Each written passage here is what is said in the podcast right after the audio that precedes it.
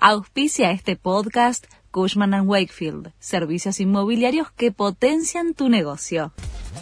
La Nación presenta los títulos del viernes 27 de octubre de 2023. Entra en vigencia la renuncia voluntaria a los subsidios de colectivos y trenes.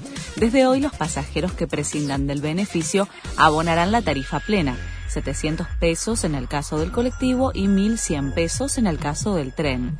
La renuncia opcional del subsidio propuesta por el ministro Giuliano es al transporte de jurisdicción nacional. La justicia pidió a Estados Unidos que confirme si un departamento de más de un millón y medio de dólares en Miami es de Martín Insaurralde y Jessica Sirio.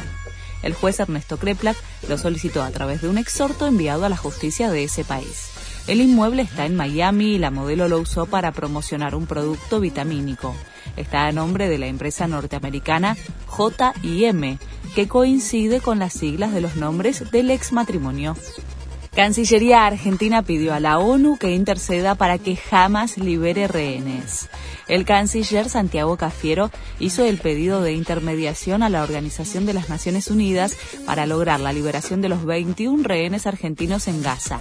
Además, puso a disposición del secretario general de ese organismo los cascos blancos para que Argentina colabore con ayuda humanitaria en Medio Oriente.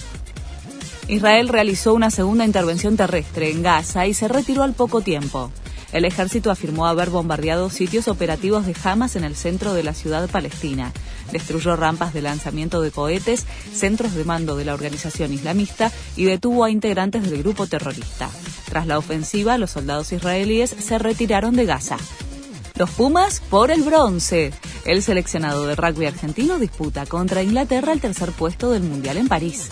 El partido se juega desde las 4 de la tarde hora argentina en el Stade de France de la capital francesa. Este fue el resumen de Noticias de la Nación.